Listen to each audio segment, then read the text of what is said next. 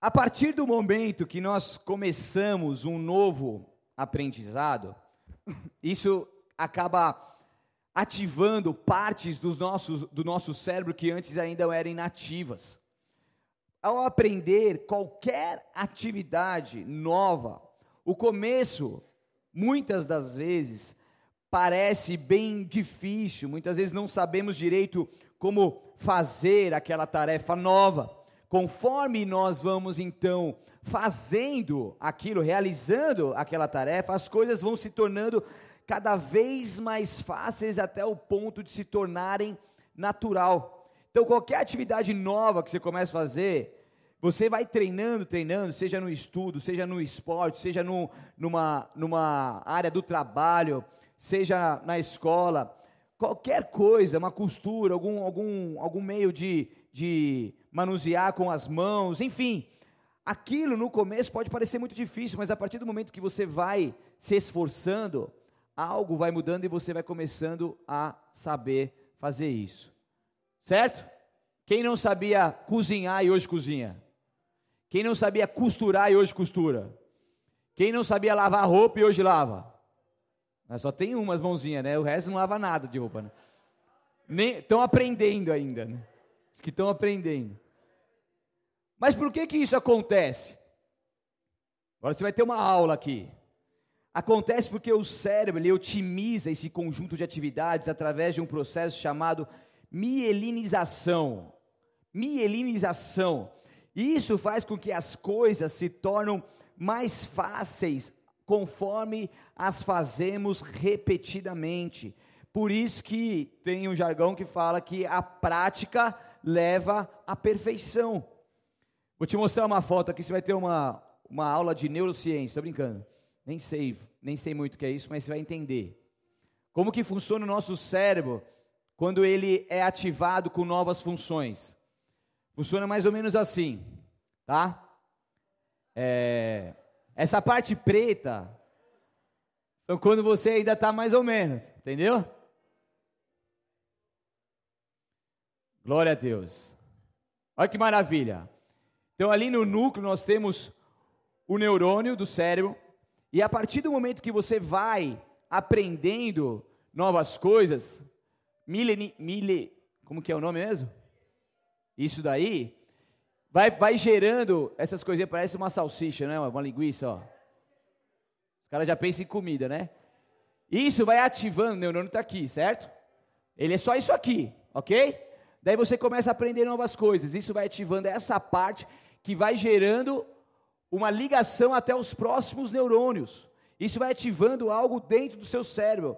A mielina cobre parte dos neurônios e aumenta significativamente a velocidade e a intensidade da transmissão de impulsos elétricos entre ele, que é como se fosse aquela linguiça lá. Ele vai gerando isso e vai impulsionando, vai transmitindo com mais velocidade e intensidade, ok? Esse processo é natural do ser humano, principalmente na infância e na adolescência, quando eles estão ali aprendendo com muito mais rapidez. E tem pessoas que dizem simplesmente assim: ah, mas eu não sei fazer. Tem uma dica para você: aprende, é possível. É uma questão do cérebro, o próprio cérebro, ele, ele, ele é capaz de aprender novas funções e fazer novas conexões e nos levar a verdadeiramente agir de formas diferentes com novos aprendizados. Obrigado, comunicação. Então tem pessoas, muitas pessoas me procuraram, algumas pessoas me procuraram quando a gente está no plano da leitura e falavam assim, pastor, mas tem coisas que eu não entendo nada. Eu comecei, eu comecei a, a, a, a ler lá, daí falou que não sei o quê, daí quando chegou naquela questão de geração, e eu, e filho de não sei quem, filho de não sei quem, daí falou que matava não sei o quê, que não podia beber sangue, que tinha as leis, e que fazia o sacrifício, o tabernáculo levantava, o tabernáculo abaixava, e eu não entendi nada. Daí o que a pessoa fez? Parou de ler. Mas no começo não entende mesmo. Você acha que as primeiras vezes que eu comecei a ler a Bíblia, eu entendi alguma coisa? Eu não entendia nada, quase nada. Mas o que aconteceu? Continuei lendo. Você vai ativando o seu cérebro. Aquilo que pode parecer que você não está entendendo nada, o seu cérebro está trabalhando em algo novo e algo está crescendo dentro dele. Os seus neurônios estão trabalhando e vai ser o momento que você, ao passar por esse plano da leitura anual, quando você for ler aquele versículo de novo, quando você fizer um plano novamente, ou quando você ouvir alguma palavra aqui sendo pregada, você vai relembrar, lembrar daquilo, e aquilo vai te fazer começar a te fazer mais sentido. Estão comigo ou não? Então a gente não pode parar porque a gente não está gostando, porque a gente não sabe fazer, porque muitas vezes a gente se auto-sabota, sim ou não? Por exemplo, eu me auto-saboto para lavar roupa. Eu não sei lavar roupa, de verdade. Você fala assim, meu pastor, lava roupa. Eu não sei. Mas também não quero saber. Por quê? Porque tem gente em casa que faz. Agora, se amanhã ou depois não tiver, mas sempre terá em nome de Jesus, Deus vai me poupar disso. Daí eu vou ter que aprender, certo? Ai, não, eu não sei lavar, lavar roupa. Aqui não tem, né? Nos Estados Unidos tem lavanderia, você põe a fichinha lá e lava a roupa.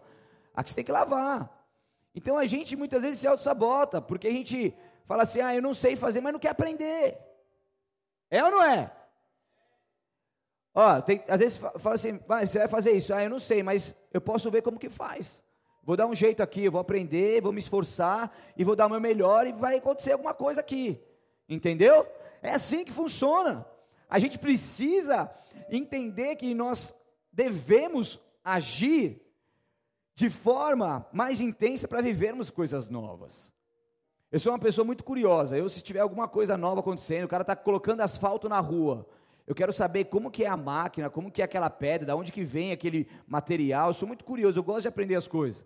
Aqueles Discovery Home Health, Discovery, Animal Planet. Nossa, isso para mim é um paraíso. Deixar eu fico ali, ouvindo, assistindo saber como que é o reino dos suricatos, e como que é não sei o quê, como que a formiga trabalha, quem é a chefe, que não sei o quê. Meu, eu amo essas coisas. Porque eu estou sempre aprendendo ali coisas novas, arte, gosto de museu, gosto de, de pinturas, de coisas movida à arte, à música, filmes, estudos. Isso para mim é, é, é, algo normal na minha vida. Eu gosto de estar sempre aprendendo. Né? Eu sempre falo que a gente nunca, em nome de Jesus, vai parar de estudar. Né? Eu quero estar um velhinho ali estudando, porque isso ativa o nosso cérebro. Tem gente que para de estudar, ah, não estuda há anos. Eu não estudava há anos, eu voltei a estudar. E quanto que isso é bom, e depois que a gente terminar a nossa pós, que ainda vai um ano, né? Um ano, já quero fazer uma nova língua, se Deus assim permitir, quero aprender inglês. Né, my friend? How are you, my friend? I love you, my friend.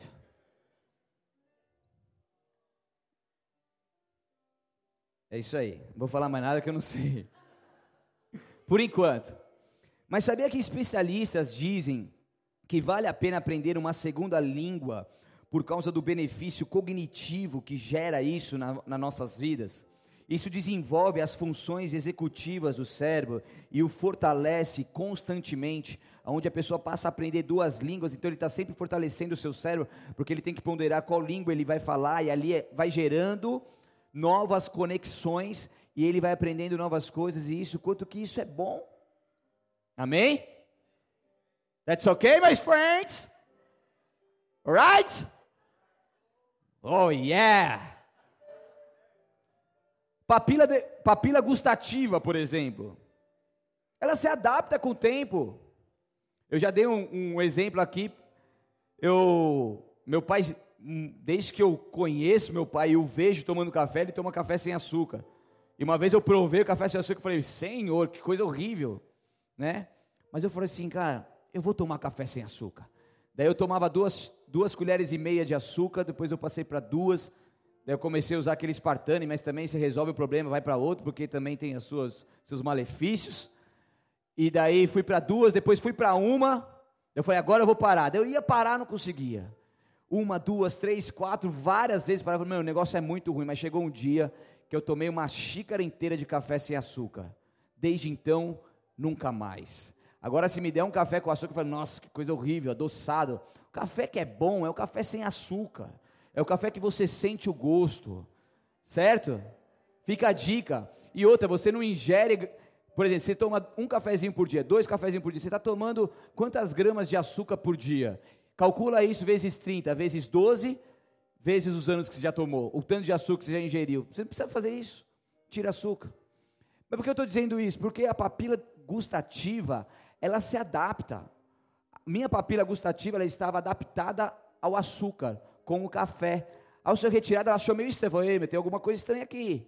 Mas eu falei, filha, você vai se acostumar, porque agora essa é a sua vida. E ela obedeceu. Então hoje, ela entende que o café bom é o café sem açúcar. Estão comigo ou não? Você pode realmente treinar o seu cérebro. Olha que beleza. Você pode treinar ele. Você pode, você não treina ele, faz academia, tem os tem uns, uns machos aí que faz academia, tira fotinho, faz assim e tal. Então, você pode fazer isso com o seu cérebro.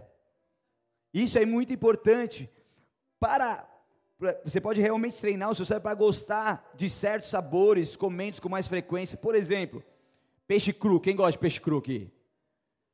Eu não gost... eu detestava peixe cru, só o cheiro, nossa, passava longe. Mas eu fiz a besteira de querer experimentar o peixe cru mais de uma vez. Por que besteira? Porque custa caro, né? E pesa no bolso. né? Casei com uma mulher que gosta de peixe cru, né? Bom demais, né? Nossa, deu até água na boca agora, Barbosa. Tem que fazer umas cantinas de, de temaki aí, hot roll, peixe cru, fazer um sashimi, pá.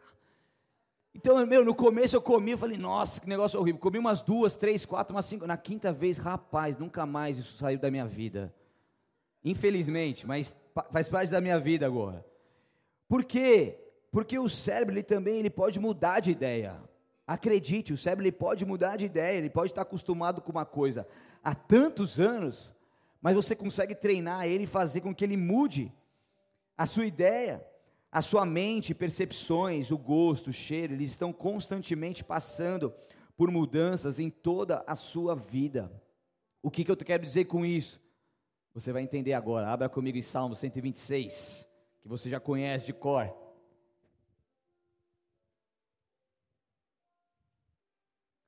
Salmos, número 126, vamos ler ele todo, bem curtinho.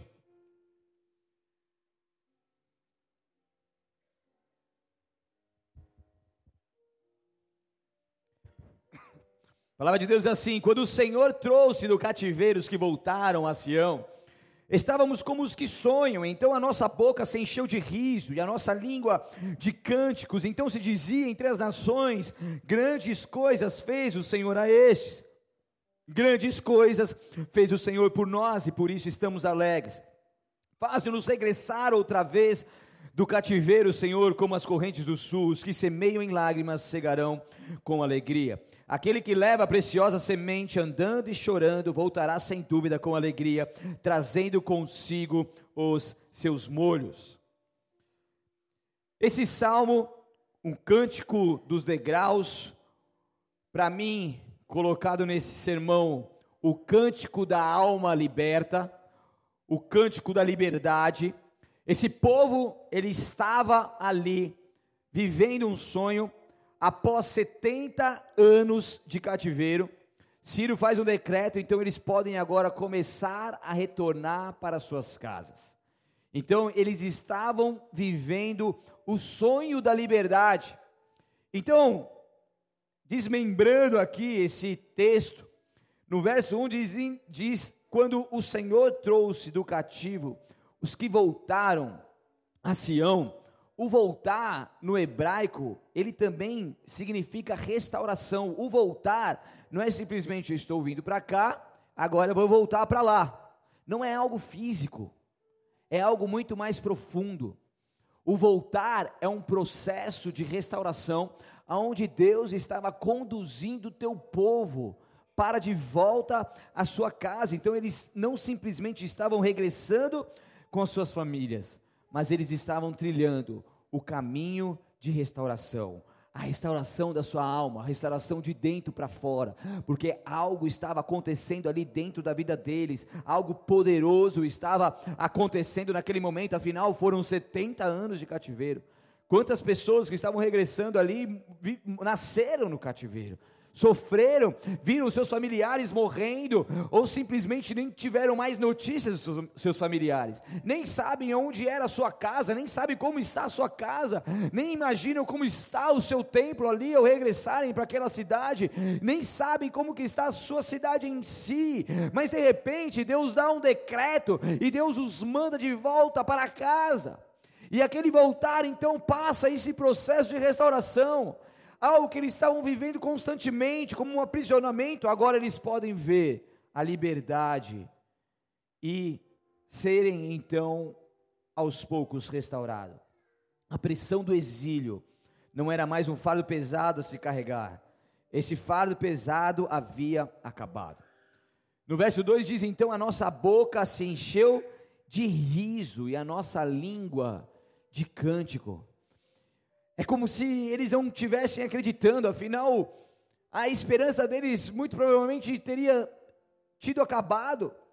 Porque quando eles foram levados cativos, muitos deles pensavam que eles já iam voltar de volta para suas casas rapidamente, mas não, passaram-se décadas e décadas, ano após ano, e aquela esperança foi se enfraquecendo, enfraquecendo, e tenho comigo que muitas daquelas pessoas estavam desesperançosas, por mais que Deus levantava ali os seus profetas, os homens de Deus que estavam ali anunciando a palavra do Senhor e tentando animá-los a cada tempo, eu vejo um povo desesperançoso, um povo quebrado, o povo destruído, o povo abalado, um povo emocionalmente fraco, um povo que não conseguia mais planejar o seu futuro, sonhar, acreditar em algo melhor.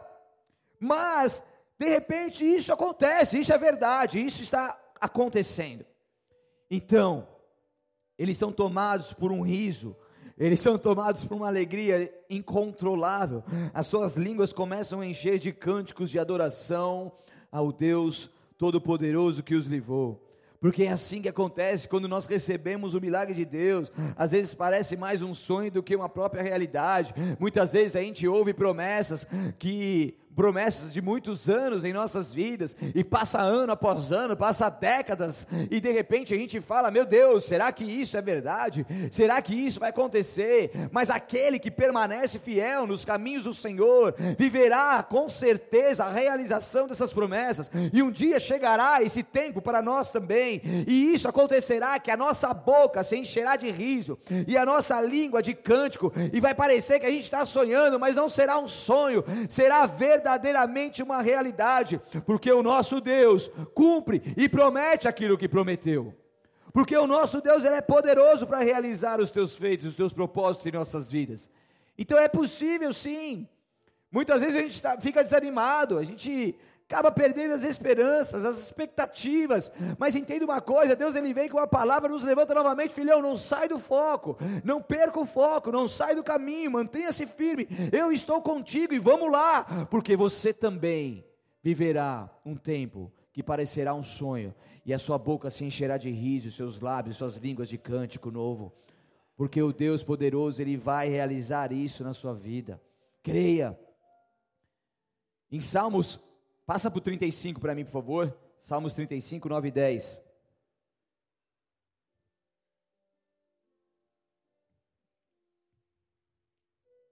Diz assim a palavra de Deus: E a minha alma se alegrará no Senhor, alegrar-se-á na sua salvação. Todos os meus ossos dirão: Senhor, quem é como tu, pois livras o pobre daquele que é mais forte do que ele. Sim, o pobre e o necessitado daquele que os rouba. E a minha alma se alegrará no Senhor.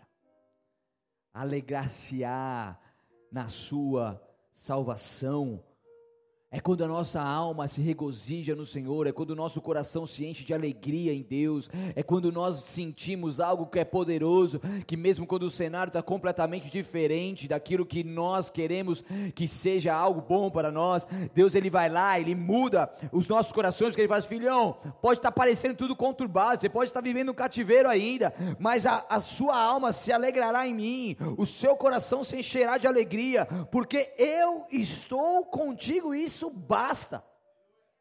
Isso basta.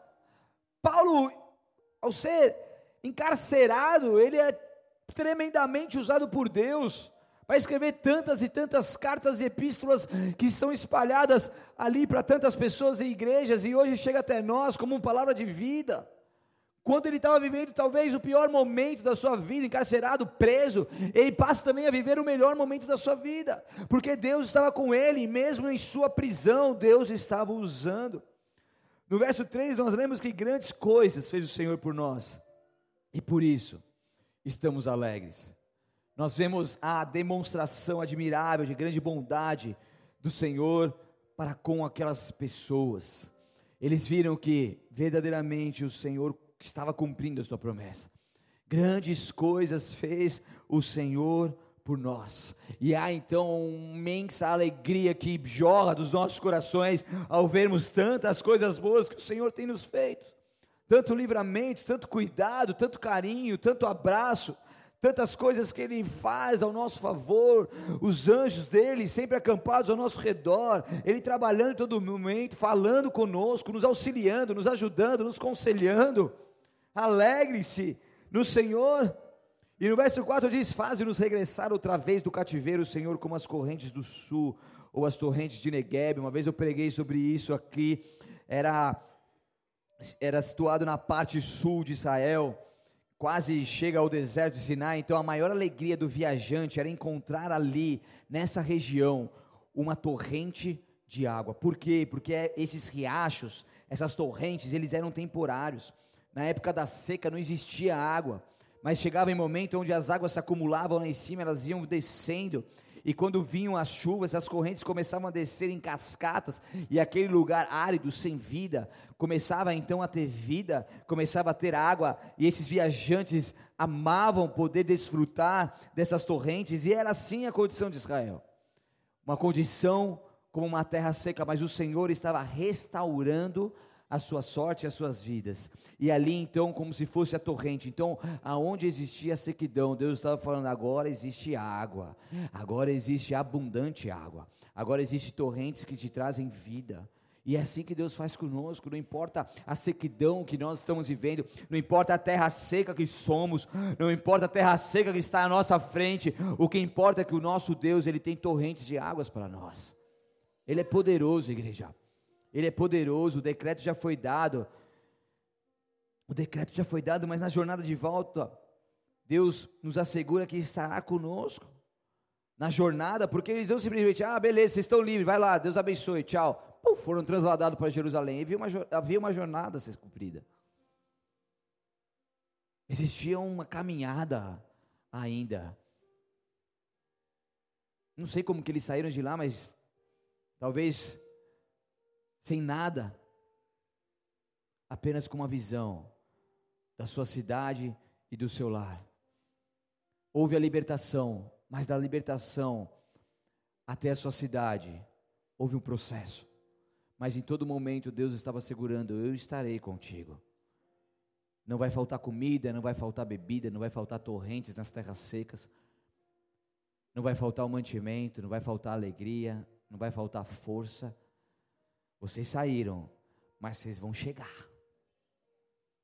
As torrentes vão aparecer, e tudo aquilo que estava seco em sua vida, eu declaro que voltará a viver assim como vive quando se passa torrentes de água.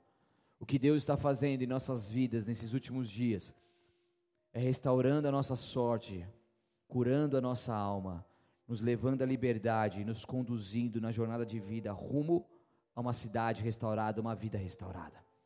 É um processo, igreja. E quando você entender esse processo, se submeter a ele, você verdadeiramente viverá algo muito incrível que você nunca viveu.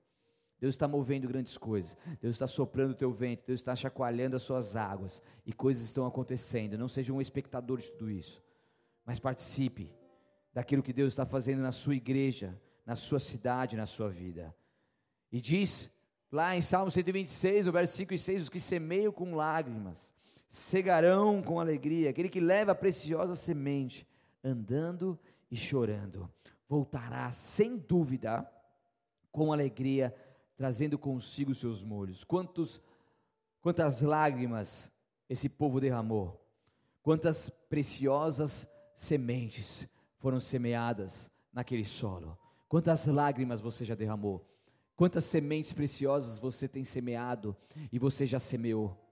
Entenda uma coisa: que aquele que lança a sua semente, chorando, andando e chorando, não parado, andando e chorando, voltará sem dúvida com alegria, trazendo consigo os resultados dessa semente. O nosso Deus é um Deus que vai fazer germinar tudo aquilo que está sendo semeado e vai trazer a oportunidade de nós verdadeiramente colhermos. E quem vive com fé e obediência, mesmo em meio às dificuldades, há de ver resultados maravilhosos de sua obra. Porque os israelitas eles não ficaram para sempre no cativeiro, eles ficaram por um período, um período determinado pelo Senhor. E muitas vezes em nossas vidas parece que nós estamos vivendo verdadeiramente um cativeiro. Parece que a gente não consegue ver o sol lá fora, para a gente que não consegue respirar um novo ar. Parece que as coisas não, não, não mudam, não acontecem, não desenvolvem, não avançam. Mas entenda uma coisa: foi no cativeiro onde esse povo foi o mais provado possível. É ali mesmo onde Deus estava com ele, mostrando para eles que Deus estava acima de todas as coisas. É em meio às maiores tempestades da vida que nós somos provados e crescemos. Em meio às maiores provações, as mais difíceis situações da vida, aonde Deus nos dá a oportunidade de sermos totalmente dependentes dele e de crescermos em meio a tudo isso nos momentos mais difíceis, nos momentos mais dolorosos, nos momentos onde você não encontra mais força para chorar, de tanto que você já chorou. Entenda uma coisa: a mão do Senhor está contigo e Ele está te ajudando em todo momento. Não simplesmente se renda, não simplesmente se deixe levar por essa tristeza, mas entenda que isso é momentâneo, essa prisão é momentânea, essa dificuldade é momentânea, essa dificuldade é momentânea e Deus está te provando para te impulsionar a algo maior e melhor que Ele tem para a sua vida. Nós somos provados e aprovados. Como que nós reagimos mediante as lutas? Como nós reagimos mediante as dores, mediante as perdas? Como que nós estamos reagindo? O que Deus está fazendo em nossas vidas? Deus, Ele está restaurando a nossa alma. Deus está trazendo algo novo sobre a, a nossa alma as partes danificadas dela, as partes fragmentadas que existiam e existem ainda nela, Deus está fazendo algo poderoso com uma obra maravilhosa, trazendo a restauração. As partes que não eram mais utilizáveis estão agora sendo renovadas e restauradas para que sejam úteis. As partes que eram danificadas, as partes que estavam sem vida, sem cor, Deus está agora lixando, restaurando, trazendo uma nova cor para que possa então viver aquilo que o Senhor tem para nós, porque Deus está restaurando a nossa alma. Eu não sei você, mas eu tenho vivido a restauração de Deus na minha alma. E muitas vezes é, parece que virou uma chave. E quando você se depara com as coisas, fala assim: Meu, mas eu não me comportava assim. Eu não vivia assim. Isso não acontecia comigo, mas agora está acontecendo. Algo está clareando. As coisas estão mais é, fluindo melhor. Estamos mais sensíveis com algumas coisas, porque Deus está trazendo esse algo novo. E a chave de muitas pessoas está sendo mudada. Tem gente que está mudando de, de água para vinho. Tem gente que está tendo experiências marcantes com Deus. Eu perdi as contas de tantas pessoas que têm nos procurado para contar testemunho de vida, de nova, de nova oportunidade de vida, de restauração da alma, de mudanças drásticas que estão acontecendo na sua família, no seu emprego, na sua vida. Deus está impulsionando a tua igreja. Há um movimento, há um movimento acontecendo. E Deus sempre se move em meio às tempestades. Não despreze então as tempestades da vida, não despreze tudo aquilo que você tem vivido nos traumas da vida, ou nós aprendemos com ele, superamos, ou nós estagnamos. Todo trauma, ele é feito para que possa ser superado, porque em Deus, exclusivamente em Deus, nós conseguimos. Hoje nós temos ferramentas para isso. Nós temos o Deus Todo-Poderoso capaz de nos restaurar verdadeiramente. Toda, eu não vou me aprofundar nesse tema, mas todas as complicações da alma, ela tem por origem a rejeição, você sabia disso? Se uma pessoa é ansiosa demais, é porque ela, só, ela sofreu na sua vida, na sua infância, em algum momento dela, algum problema com a rejeição, e isso levou ela a uma ansiedade que hoje muitas vezes ela não consegue controlar. A pessoa depressiva, uma tristeza profunda, é porque em algum momento ela foi rejeitada. Então o que está acontecendo? Muitas pessoas estão com a sua alma danificada. Mas quando nós entendemos o Deus que tem nos chamado, o Deus que nos chamou, e um Deus que tem essa restauração para as nossas vidas, a gente pega tudo isso que a gente viveu, a gente coloca no altar dele, fala assim: Deus, eu tenho uma história. Uma história triste, uma história difícil, mas eu sei que o Senhor pode mudar a minha sorte. Talvez a minha história me faça viver um aprisionamento. Talvez eu estou anos nesse aprisionamento. Mas eu sei que assim como o Senhor libertou o teu povo, eu tenho uma jornada de vida rumo àquilo que o Senhor tem para a minha vida. Eu acredito no teu poder. E quando a gente sabe que Deus é poderoso para restaurar, a gente simplesmente não pega e fica se vitimizando, porque as pessoas rejeitadas têm o costume de se vitimizar. Ah, eu estou fazendo isso por causa disso, disso, disso. Eu nunca tive uma infância boa, não sei o que, não sei o que. A gente pega cada caso de superação, onde a gente está atendendo uma família que o cara foi trabalhar com sete anos de idade, para poder sustentar a sua casa. Perdeu seu pai com dois anos de idade. A sua mãe não vivia em casa porque tinha que trabalhar para sustentar os filhos. E aí? Rejeitado, sem o pai, tendo que trabalhar cedo, trabalhar. Ah, não pode, não pode trabalhar, mas não tem isso, é questão de sobrevivência o que, que nós temos feito com a nossa história, por mais difícil que ela seja, por mais triste que ela seja. Amém? Será que nós estamos se vitimizando, falando, ai, coitado de mim, ou a gente está falando, Deus, eu tenho essa história, ela pode ser dura, mas eu coloco ela em tuas mãos, eu creio que ela será uma história de superação. E Deus vai te restaurar. Deus vai te levar a um lugar aonde quando você chegar na sua Jerusalém, você vai reconstruir a sua casa. Você vai constituir sua família. Você vai participar da reconstrução do templo, da adoração ao rei, a reconstrução dos muros, da proteção da cidade. E ali você pode então, naquele sua casa, onde estava em ruína, chamar pessoas para chegar até lá, que estão destruídas, com as suas almas danificadas, vivendo um cativeiro e falar assim: Eu sei o que está passando. Eu vivi assim. Mas hoje você pode olhar para tudo isso, porque eu simplesmente me rendi aos pés da cruz. Eu me entreguei a Jesus Cristo e permiti que esse processo acontecesse. Hoje eu posso ter autoridade. Eu tenho essa autoridade, eu posso viver tudo isso porque Deus me permitiu viver. É isso que Deus faz, igreja. Deus ele tem poder. Deus ele tem esse poder. Não limite o poder dos céus. Não limite o poder de Deus. Em nome de Jesus. E como que a gente pode então viver uma cura na alma em meio a tudo isso, em meio a tempestades, em meio a cativeiro, em meio a rejeições? Primeiro nós precisamos entender que nós não temos o poder sobre o tempo e sobre a história. A gente não tem como apagar aquilo que a gente já viveu, a gente não tem como querer ter nascido de uma outra mãe, de um outro pai, numa outra cidade, em outro local. Não, isso é sua história, isso aconteceu. O passado que aconteceu, ele não volta atrás e precisa haver uma conscientização disso, porque tem pessoas que não aceitam a sua história, não aceitam o seu passado.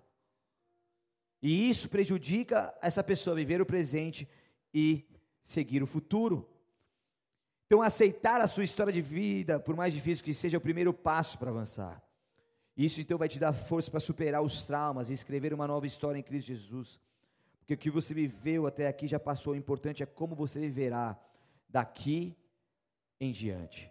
E quando você se abre então a uma cura na alma, você busca a Deus, pede ajuda, você não se conforma com a vida que está vivendo, isso te impulsiona a ir além. E assim como acontece na ativação dos neurônios, como nós vimos aqui em nosso cérebro, nós passamos a nos adaptar em uma nova vida com a cura da alma. Porque muitas pessoas viveram no cativeiro por longos e longos anos. E quando vem palavras proféticas como essa, declarando que seu cativeiro acabou, que você está saindo dele, que está havendo uma restauração, uma jornada de vida rumo à sua casa, essas pessoas, ao ouvirem tudo isso, muitos se paralisam. Por quê? Porque se acostumaram na vida de cativeiro se acostumaram na mente escrava, no, no, nos fazeres escravos, se acostumaram na, libeta, na limitação de território. E quando fala, ei, você está livre, a pessoa, não, não, mas eu não sei. Eu... É como um passarinho na gaiola que viveu anos e anos na gaiola, você vai soltar ele, pode bater aí e morrer. Mas com Deus, quando você sai do cativeiro, Deus fala assim: filhão, eu sei que você não tem prática no mundo lá fora, na liberdade, mas eu estou contigo, vou te ensinar a voar, eu vou te ensinar a dar os passos, eu vou te capacitar. Simplesmente não tenham medo, porque muitas pessoas se paralisam no medo, são tomadas por um medo, o medo do novo, e preferem então permanecer no cativeiro do que andar adiante na liberdade. E isso, infelizmente, é uma realidade para muitas pessoas. Ela simplesmente quer permanecer na sua tristeza, na sua depressão, no seu cativeiro, na sua prisão.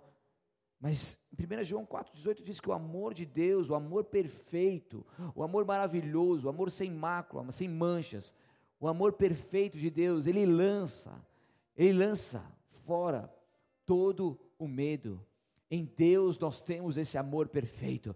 Em Deus o medo não pode tomar controle das nossas vidas. A gente pode até ficar com medo, com receio, com temor, mas isso não pode nos controlar. Quem nos controla tem que ser o Espírito Santo de Deus, que vai nos levar além, porque foi para a liberdade que Cristo nos libertou. Portanto, saia dessa prisão da alma e seja conduzido por Deus à liberdade que Ele tem para a sua vida, em nome de Jesus. Amém? Quando Ezequiel ele é chamado por Deus, ele tem uma visão muito forte tanto dos querubins quanto da glória de Deus. Em Ezequiel 1:4, não precisa abrir, ele diz que uma grande tempestade que vinha do norte, uma nuvem faiscava com relâmpagos e brilhava com luz intensa, dentro da nuvem havia fogo, e no meio do fogo resplandecia algo semelhante a âmbar reluzente, e aí, e aí vai um, algo bem forte da descrição da glória de Deus. E ele viu então uma grande nuvem vindo a Babilônia. Ezequiel, ele pôde visualizar a provisão de Deus em meio ao cativeiro babilônico do povo de Israel. Ezequiel, interessante que ele foi nascido e criado em Judá. Ele estava sendo preparado para se tornar um sacerdote no templo de Deus aos 30 anos. E os caldeus vieram até a sua cidade e o atacaram em 597 a.C. e o levaram para longe com um grupo que totalizava 10 mil cativos. Então, Salmo 126, com Ezequiel 1, ele é contemporâneo, porque em Jerusalém foram três grandes invasões. O povo não foi levado cativo de uma vez, ele foi em três etapas: 571, 597 e 586, a última grande invasão, quando eles destruíram então completamente Jerusalém, queimaram o templo e deportaram o restante do povo. Então, eles iam, pegavam os melhores, levavam o cativo a Babilônia. E Ezequiel estava no meio desses 10 mil levados na, na, nessa leva em, em 597 a.C. Então ali ele estava sendo preparado para ser um sacerdote, mas de repente tudo muda. Agora ele faz, faz, parte de um cativeiro, mas no meio do cativeiro Deus fala assim: agora eu vou te levantar como um profeta. Ele deu uma visão como essa. Ele marcou o profeta Ezequiel com a glória de Deus. Falou: filho, agora você vai ser o anunciador das minhas palavras. Então, ele era um profeta que ministrava onde? Na Babilônia, onde o povo estava cativo. Muito provavelmente esse povo de Salmo 126 ouviram as palavras do profeta Ezequiel, então ele estava ali com o propósito também de transmitir uma nova mensagem de esperança, porque o povo estava desesperan desesperançoso. Ele estava ali também para alertar o povo, levando a uma conscientização de sua dependência de Deus. Então as pessoas no exílio eh, haviam perdido a perspectiva do propósito de Deus e da sua presença. Ezequiel então lhes trouxe uma revelação com a finalidade de mostrar a imensa glória e santidade de Deus. Ezequiel foi um dos grandes levantados por Deus, falou assim: povo, não, não, não dispersa não. Povo, não se amedronta não. Povo, não esquece da promessa não. Povo, vocês não vão viver essa vida para sempre, não. Povo, você tem que entender que Deus está manifestando a tua glória, então, portanto, continue acreditando que um dia você sairá desse cativeiro. Ezequiel teve essa árdua missão de estar ali em todo o tempo incentivando, motivando, trazendo a esperança novamente ao povo. Então a nuvem de Deus que Ezequiel vê é a glória, é a glória que já estava entrando com providência para a libertação do povo aprisionado, e em todo o tempo Deus estava com eles e demonstrava isso. Havia experiências com a glória, e muitas vezes a gente está no cativeiro, a gente está na dificuldade, o que acontece? A gente vem no culto, vem uma palavra, a pessoa fala: Meu pastor soube da minha vida e pregou para mim mesmo. Isso é a manifestação da glória, o carinho e o cuidado de Deus para com você, porque Deus sabe o que você passa. Eu estou pregando uma palavra aqui para centenas de pessoas, mas o Espírito Santo, ele sabe o que você passa, o que você precisa, sabe o que ele faz? Ele conduz essas palavras que saem da minha boca de uma forma que seja rema para a sua vida, que encaixe perfeitamente na sua vida, e essa mesma palavra encaixa perfeitamente na vida do outro, porque o Espírito Santo faz isso, porque ele tem esse poder sobre nós. Então, em meio a tudo isso, Deus vai nos dando experiências. Ele fala assim: Meu Deus, então peraí, eu estou no caminho certo. Eu sei o Deus que eu sirvo. Ele está aqui comigo. Ele não me esquece, ele não se esqueceu de mim. E as coisas vão acontecendo. E a gente não desiste. A gente não para a gente não volta para o cativeiro, a gente segue a nossa jornada de vida. E aconteceram grandes coisas com o povo de Deus na história da Bíblia Sagrada, e no resumo do resumo, o povo sai do Egito rumo à terra prometida. Vai lá, desbrava toda a terra, fica na terra prometida, e daí, depois de muitos anos, o povo, como eu disse aqui, é levado cativo à Babilônia. Depois, o povo é liberto para voltar para Jerusalém. Há a reconstrução do templo, dos muros, a reconstrução e restauração de suas vidas. E depois de muitos e muitos anos, Jesus Cristo vem sobre a terra e rasga os céus. Ele vem, morre e ressuscita. E logo após o tempo que ele passou nessa terra, acontece a descida do Espírito Santo, como vemos em Atos 2, ou seja, o nascimento da igreja. Aí o Espírito Santo é o cumprimento da palavra de Joel 2, onde o Espírito Santo de Deus é derramado sobre toda a carne. Então, o Espírito Santo que nos impulsiona a vivermos algo novo, é o movimento do reino que nos leva a uma reação. As coisas já aconteceram e o que hoje nós vivemos é a manifestação do Espírito Santo de Deus que acontece em nossas vidas. E o que a gente precisa entender é que isso é real, igreja. Que isso eu e você precisamos viver. A gente precisa estar conectado naquilo que Deus está fazendo com as nossas vidas.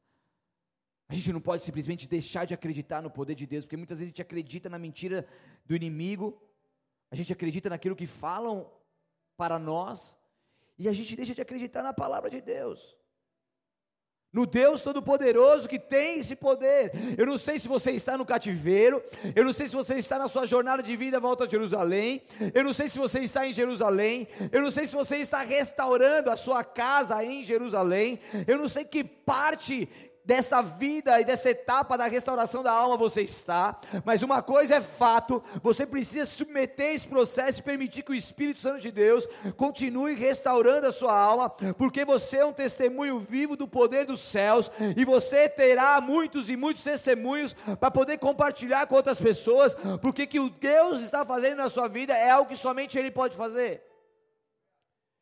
É algo que somente Ele pode fazer. Eu não sei o que você está vivendo, eu não sei qual é a sua dificuldade, eu não sei quais são os seus vícios, eu não sei aquilo que você está aprisionado, eu não sei quais são as suas compulsividades, eu não sei quais são os seus traumas, suas rejeições, suas dificuldades, eu não sei como está o seu casamento, sua família, eu não sei aonde você precisa de uma restauração, mas uma coisa eu sei, que Deus, Ele é poderoso para fazer infinitamente mais do que pedimos e pensamos, aplauda Ele bem forte. Ele é poderoso, igreja. Não desacredite do poder de Deus.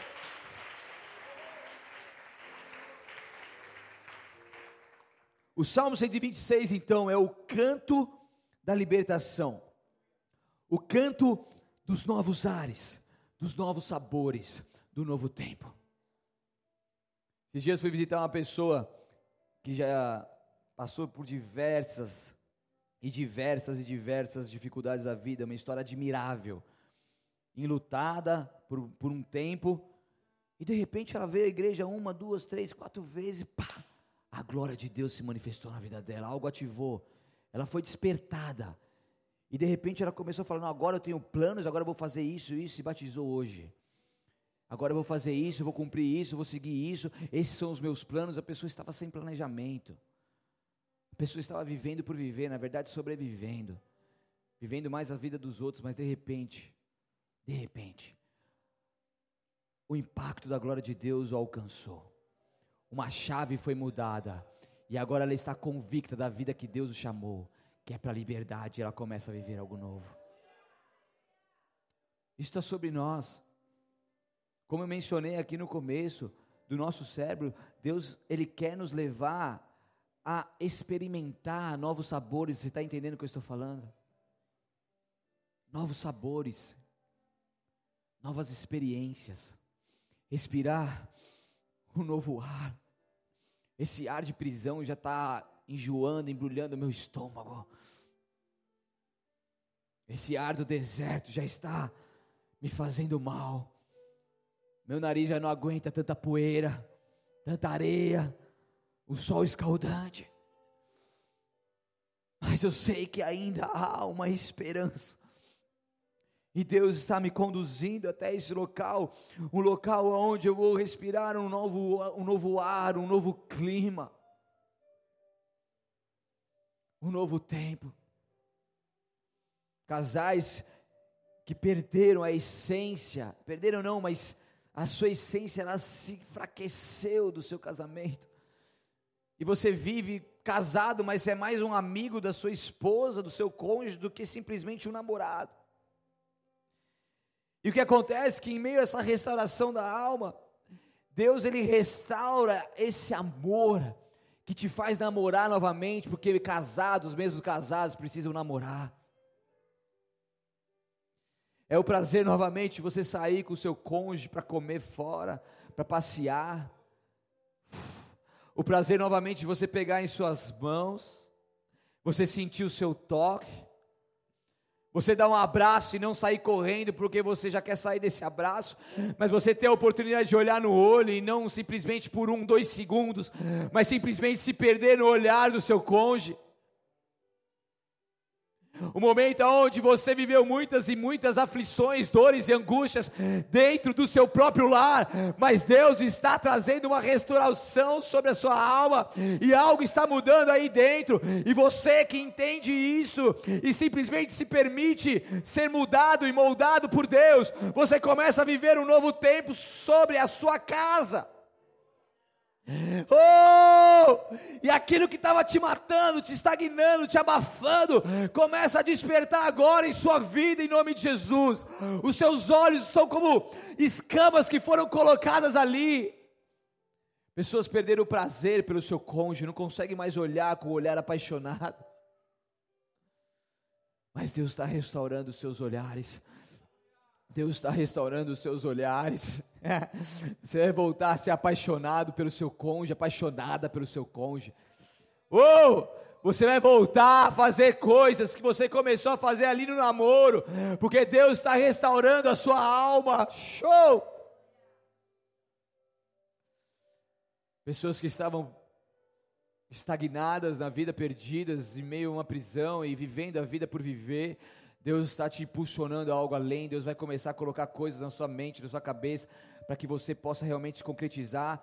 Pessoas estavam deixando de sonhar porque falaram: eu vou viver esse, esse cativeiro pro resto da vida, e eu não tenho como que eu vou sonhar algo que eu não vou viver. Rabassure cantaramanais, e Deus está tirando esse sofisma da sua mente agora, Deus está restaurando seus pensamentos da sua mente agora, e você vai começar a voltar a sonhar, porque o sonho que você sonhar você vai realizar, porque Deus não dá sonhos à toa, e não se limite em falar: ah, mas eu não tenho recursos, ah, mas eu não tenho tempo. Não se limite, não se limite apenas apenas creia no poder de Deus e as coisas vão acontecer. Pessoas que estavam na dúvida, o que, que eu vou estudar, como eu vou estudar, o que, que eu vou fazer. Deus está trazendo isso de, à tona no seu coração novamente. São novos ares, é um novo tempo, são novos sabores. Chore. Deus está trocando amizades. Tem amizade de pessoas aqui que aqui estão, que não mais condiz com a sua vida cristã. E Deus agora Ele está te conduzindo a novas amizades, e você vai, vai viver aquilo como algo novo. No começo vai parecer meio estranho, você não está ainda acostumado, mas seu cérebro vai ser treinado para isso. E quando você vê, você já está envolvido, não querendo mais aquelas amizades que antes você achava que ia ficar para sempre com elas, que não viveria sem, porque Deus está restaurando e trazendo algo novo para você. Deus está vindo com a sua providência sobre a sua vida. Deus está abrindo seus olhos. Deus está tirando os tampões dos seus ouvidos, Deus está tirando o bloqueio dos seus corações. Novos sabores, novos sabores, novos olhares, novos tempos. Em nome de Jesus, o canto da libertação. o cântico do recomeço, da reorganização de vida. Momento de traçar novos propósitos. Cantares 2, 10 ao 13 diz: O meu amado fala e me diz: Levanta-te, amiga minha. Formosa minha, e vem, porque eis que passou o inverno, a chuva cessou e se foi, apareceram as flores da terra.